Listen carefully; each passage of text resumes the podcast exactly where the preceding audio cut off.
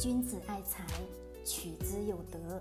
聆听财商智慧，拨动你的财富之路，让金融陷阱无处可藏。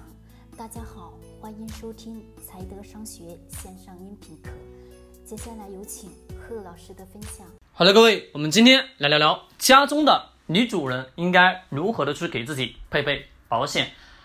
在今天下午的一点零六分，我准确的看了点时间，因为刚好拿起手机在看时间，突然来了条微信，他说：“贺老师，我是家庭当中两个孩子的妈妈，我应该如何给自己去买保险？家庭的丈夫呢？上次听了你的课程，我有合理的去配置好了保险。那么对于我的我自己应该如何的去配置呢？孩子呢也有买，但是呢，他说我我想想。”我又是家中的女主人，孩子不可能没有妈妈，那我应该如何的去给自己配备这个保险？我跟他聊了将近有三个小时，在关于保险应该如何的去购买，怎么样去配置等等的一些，刚好把这个呢跟各位去分享出来。其实啊，家中女主人最重要的是什么？是有可能说你现在带孩子的这个阶段没有收入，对吗？那你的。身体状况一定得要去保护好，因为你是未来孩子的支柱。孩子支柱，真正的所有的孩子跟谁是最亲的？大部分都是什么？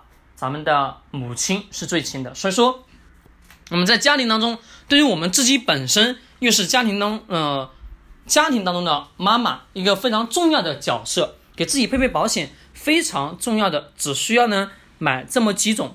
各位，你只需要记清楚这么几种就好了。第一个，重疾跟意外，还有医疗以及寿险。寿险的话，在这个范围内，我个人的建议，如果说你是在三十岁到四十岁这个区间，寿险，我个人的建议可以呢，适当的不买，可以不买。其实我我的建议不是说适当的不买，是可以不买。但是如果说你的家庭条件，允许的情况下，那么你可以去适当的买一买寿险，可以适当的去买买。是我个人的建议，是不建议你去买寿险，因为三十岁到四十岁这个阶段还很年轻，可能有时候身体会有一点点不舒服，但是这个阶段呢，通过自己的锻炼，平时的锻炼，你的身体的素质会变得越来越好。三十岁到四十岁这个阶段其实是可以的，可以的，可以不买这个什么呢？寿险。那么重疾、医疗、意外这三个是必不可缺的。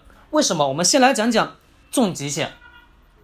重疾险在我国整体的大的关于重的疾病上来讲，每年呢也是在不断不断的高发。我们也能看到医院很多，有时候呢床位非常紧张，不是什么节日，但有时候也是床位紧张，对吗？是因为的确各种各样的老。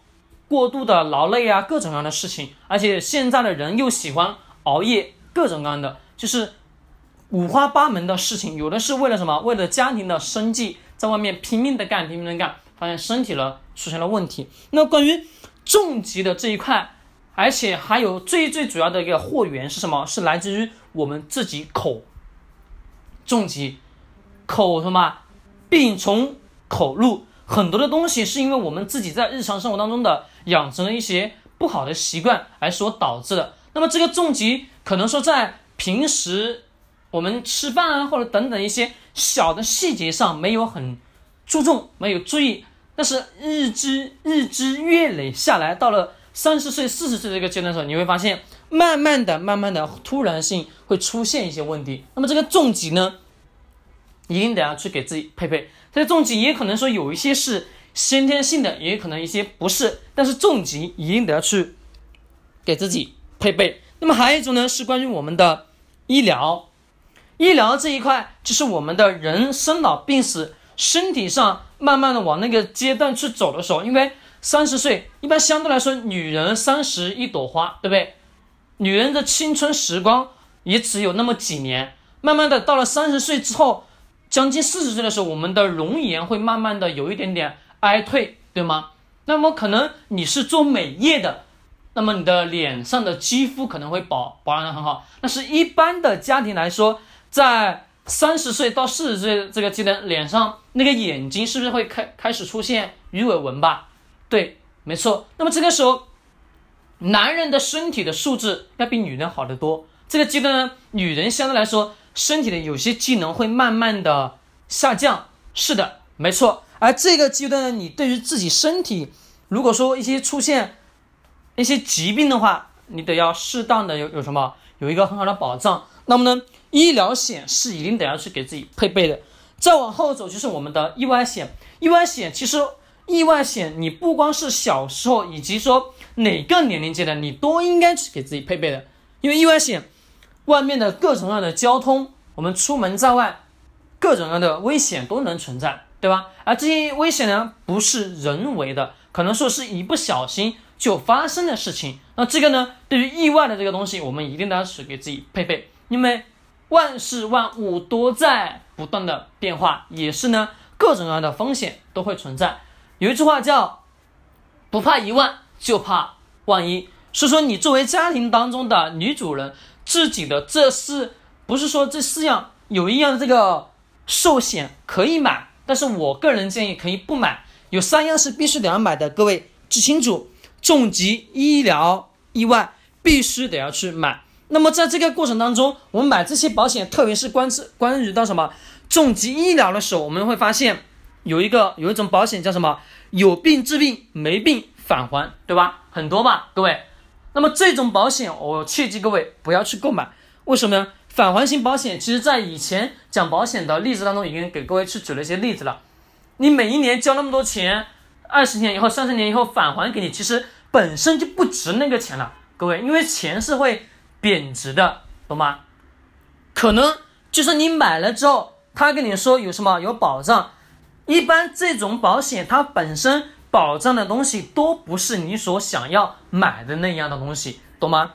哎，医疗险你必须得要是保障你哪些具体的条款，保障的到底是哪些东西，这些的你都要去了解清楚，到底是哪种疾病等等等等，了解详细清楚之后。你才敢去购买，而这种返还型呢，它本身是不全面的，懂吗？可能说你要保的那样没有，懂吗？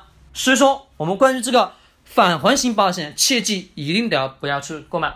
还有一些是什么理财型的，关于理财型的返还型这些讲了很多很多的一些案例了。其实以后你只要一看到这些保险，就果断的拒绝就 OK 了。你只买你自己所需要的，懂吗？只买你自己需要的，其实每一年下来在保险上花的钱不多。